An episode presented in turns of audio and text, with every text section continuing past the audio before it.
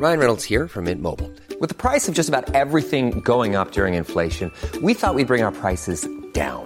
So to help us, we brought in a reverse auctioneer, which is apparently a thing. Mint Mobile unlimited premium wireless. Ready to get 30, 30, bit to get 30, bit to get 20, 20, 20, bit to get 20, 20, bit to get 15, 15, 15, 15 just 15 bucks a month. So, Give it a try at mintmobile.com slash switch. $45 upfront for three months plus taxes and fees. Promo for new customers for limited time. Unlimited more than 40 gigabytes per month. Slows. Full terms at mintmobile.com. O que o Senhor promete a Israel quando vier reinar. Isaías capítulo 51.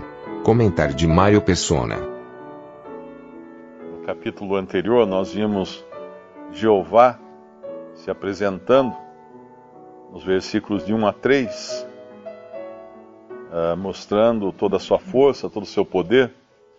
E aí, do versículo 4 em diante, nós vimos o Senhor Jesus, o servo humilde, aquele que se sujeitou, aquele que ah, veio como os que aprendem, aquele que colocou o seu rosto como um seixo, não foi rebelde à voz de Deus, não, não revidou as ameaças que os homens faziam, mas se entregou totalmente. E agora é um apelo aqui para Israel, apontando para aquele dia quando eles vão ser resgatados, eles vão ser introduzidos nas bênçãos que Deus prometeu a eles. E isso aqui nos fala do tempo da, da grande tribulação. E quando está prestes, o, o resgate deles está prestes a acontecer, e Deus os exorta para esse momento tão glorioso para eles, tão, tão esperado. E é um, um paralelo aqui, esse capítulo aqui para nós é um paralelo àquilo que diz no final de Apocalipse: Ora vem, Senhor Jesus. É, a, é, o, é o brado de iminência do Senhor vir para uh, julgar os, os inimigos, aqueles que pisaram nas costas de Israel, como fala no versículo 23 do nosso capítulo, e introduzir Israel nas bênçãos. Mas ele vai ter que chamar a atenção desse povo, porque eles ficaram tanto tempo uh, indiferentes à voz de Deus, que a gente vê aqui repetir várias vezes: Ouvi-me, vós, no versículo 51, olhai para a rocha, na metade do versículo 51, olhai para Abraão, no versículo 2, atendei-me, versículo 4, uh, levantai os vossos olhos, no versículo 6, ouvi-me, no versículo 7, e ele vai continuando. Depois ele vai falar três vezes, duas vezes nesse capítulo e uma vez no início do próximo, que é desperta, desperta. Versículo 9, versículo 17 e versículo 1 do capítulo 52. Então é um chamado à atenção. É um chamado à atenção. E uma, uma coisa curiosa aqui é que ele, uh, ele começa falando de onde eles foram tirados, no versículo 51. E aí eles, uh, o, o, profeta aqui não dirige o olhar deles para Moisés, por exemplo. Ele não fala, olhai para Moisés, ou olhai para Jacó, ou Israel, vosso pai. Não. Olhai para Abraão. Olhai para Abraão. Porque sendo ele só, eu o chamei, abençoei, abençoei e o multipliquei. Porque a, a restauração de Israel não se dará com base na lei, ou na guarda da lei por parte de Israel, mas se dará com base na graça. Porque foi o pacto que Deus fez com Abraão, foi um pacto de graça e não de lei, como foi feito com Moisés e o povo lá no, no deserto. Para não deixar dúvida quanto à capacidade de Deus, em, em salvar o seu povo, introduzir o seu povo na terra, ele chama atenção aqui, o profeta chama atenção pelo fato de Abraão ser um só. Sendo ele só, no versículo 2. Eu o chamei e o abençoei e o multipliquei. Porque nesse momento, quando o remanescente de Israel estiver uh, sendo perseguido durante a grande tribulação, o que eles mais vão se afligir é o fato de eles serem poucos, eles serem pequenos, eles são um só, eles são muito pouco comparados ao, aos inimigos, aos que os perseguem e tudo mais. Mas Deus vai consolá-lo com isso aqui, olha. Sendo ele, Abraão, um só, eu o chamei, eu o abençoei e o multipliquei. Porque o Senhor consolará Sião, consolará a todos os seus lugares assolados, fará do seu deserto como Éden e a sua solidão como jardim do Senhor. Gozo e alegria se achará nela, ação de graças e voz de melodia. Então esse é o esse é o consolo de Deus que chama de povo meu, nação minha, no versículo 4. Uh, ah, e ele fala, porque de mim sairá a lei, o meu juízo se estabelecerá como a luz dos povos. Eles vão ser referência porque a lei vai estar no coração deles, como fala aqui no versículo 7. Ouvi-me vós que conheceis a justiça, vós, povo em cujo coração está a minha lei. Não temais o opróbrio dos homens, nem vos turbeis pelas suas injúrias. Lá em, em Hebreus capítulo 10, ele fala uma coisa bonita aqui, versículo 16: Este é o concerto que farei com eles, esse eles é Israel depois daqueles dias, diz o Senhor, porei as minhas leis em seus corações e as escreverei em seus entendimentos. Acrescenta, e jamais me lembrarei de seus pecados e de suas iniquidades. Ora, onde há remissão desses, não há mais oblação pelo pecado. Então eles vão ser salvos por graça somente, e Deus vai então usá-los, inclusive para julgar as nações que é o que fala no nosso capítulo 51 de Isaías, o versículo 5. No final do versículo 4, ele fala: O meu juízo se estabelecerá como luz dos povos, ou das gentes, ou gentios. Perto está a minha justiça, vem saindo a minha salvação. E os meus braços julgarão os povos, as ilhas me aguardarão. Esses meus braços, Mateus 19, o versículo ele tem duas braço aí aparece primeiro no plural e depois no singular. Mateus 19 pode ser essa referência aos braços que vão julgar as nações. Mateus 19, versículo 28. Não, acho que eu errei o. Ah, não, eu estou no, eu tô no 16.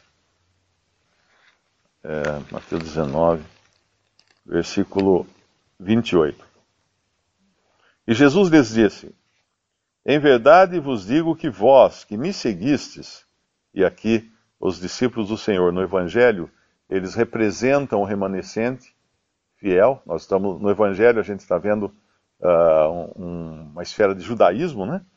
Uh, em verdade vos digo que vós que me seguistes, quando na regeneração o Filho do Homem se assentar no trono da sua glória, também vos assentareis sobre doze tronos para julgar as doze tribos de Israel.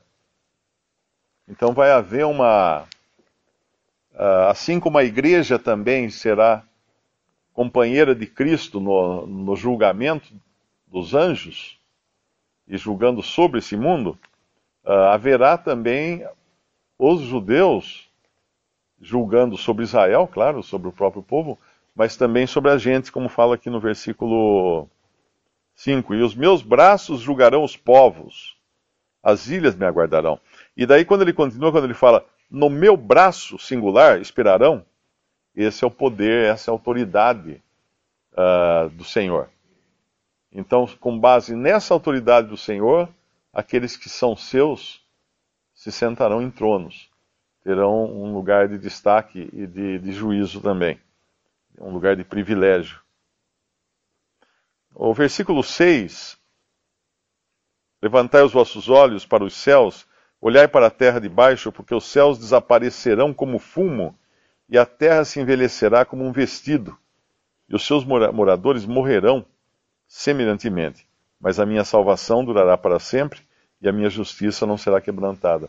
Isso nos fala da, da restauração, na verdade, do restabelecimento da terra para o milênio. Não é o fim, da, não é o fim do mundo aqui no sentido da que os céus se enrolarão, os, o firmamento se desfará em fogo, que nós vemos em Pedro. Mas aqui é a terra para a entrada uh, do milênio, para o início do milênio. Então a, a terra como nós a conhecemos, ela será alterada para que comece então o reino milenial de Cristo. E tem um versículo, uh, acho que é mais para frente aqui, é no versículo 16. E ponho as minhas palavras na tua boca, e te cubro com a sombra da minha mão, para plantar os céus, e para fundar a terra, e para dizer a Sião: Tu és o meu povo. Esse fundar a terra é no sentido também de, de fundamento, de estabelecimento, mas uma coisa muito mais moral do que material, uh, para eles poderem habitar durante os mil anos. Mas depois dos mil anos nós sabemos que vão uh, vai, vai terminar a terra e os céus vão, vão ser destruídos para começar os novos céus e nova terra, dos quais não é dito nada aqui. Sempre que Deus uh, quer consolar o seu povo e, e, trazer esperança a eles e trazer confirmação e, e certeza aos seus corações, ele se reporta ao que ele fez lá no Egito. Porque ali é o marco da libertação do povo de Israel. Eles foram libertos com mão poderosa no Egito. Nunca se viu tantos, tantos sinais com tanto poder como no Egito, Deus abrindo o mar para eles passarem a pé seco. E é o que ele faz aqui no versículo 9. Desperta, desperta, veste-te de força ao braço do Senhor. Desperta como nos dias passados, como nas gerações antigas. Não és tu aquele que cortou em pedaços a Raabe e feriu o dragão?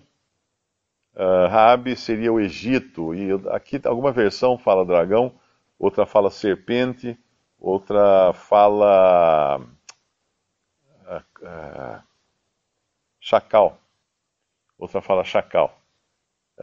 E na verdade o, o, rei do Egito ele tinha tanto na sua coroa, na sua fronte, uma serpente como símbolo, como ele também tinha um chacal. A gente vê naquelas fotos de museus o, o, o faraó com a cabeça de um chacal. E é isso que Deus está se referindo aqui, que o, o profeta está se referindo. Ou seja, aquele que tirou vocês de, de, um, de mão tão poderosa, de uma escravidão tão horrível, como não fará agora também, não é?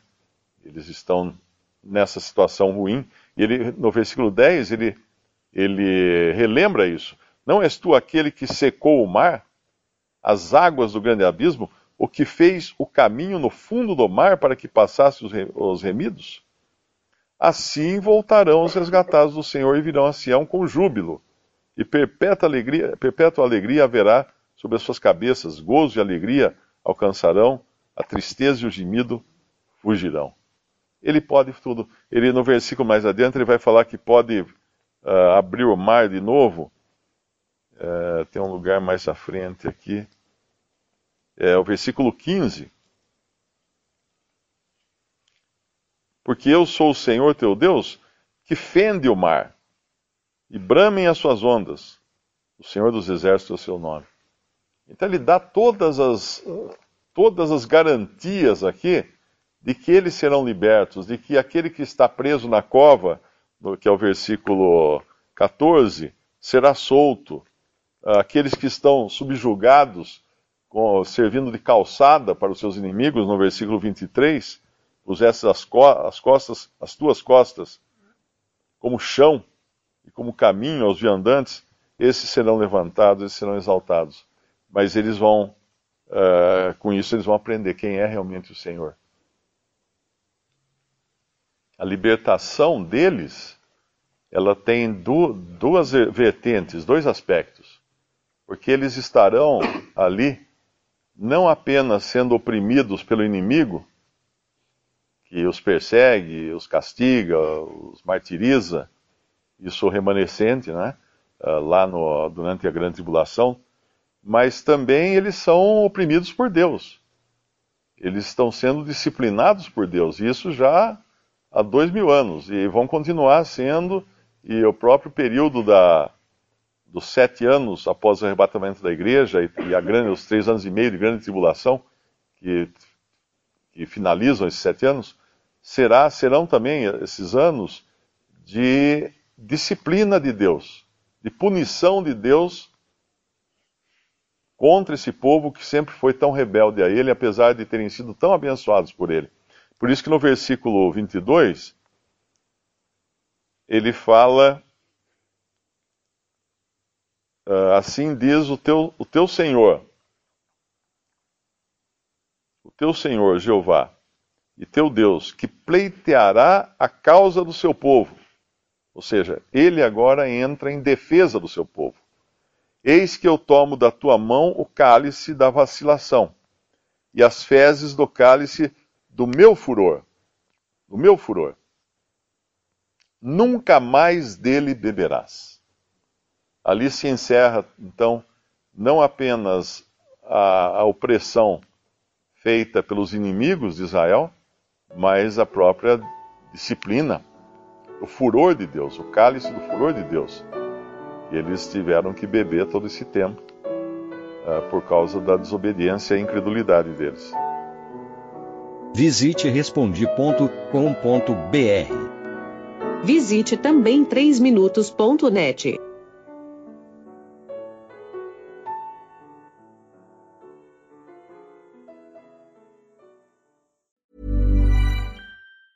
Planning for your next trip? Elevate your travel style with Quince. Quince has all the jet setting essentials you'll want for your next getaway, like European linen, premium luggage options, buttery soft Italian leather bags, and so much more. And it's all priced at 50 to 80% less than similar brands. Plus, Quince only works with factories that use safe and ethical manufacturing practices. Pack your bags with high-quality essentials you'll be wearing for vacations to come with Quince. Go to quince.com slash trip for free shipping and 365-day returns.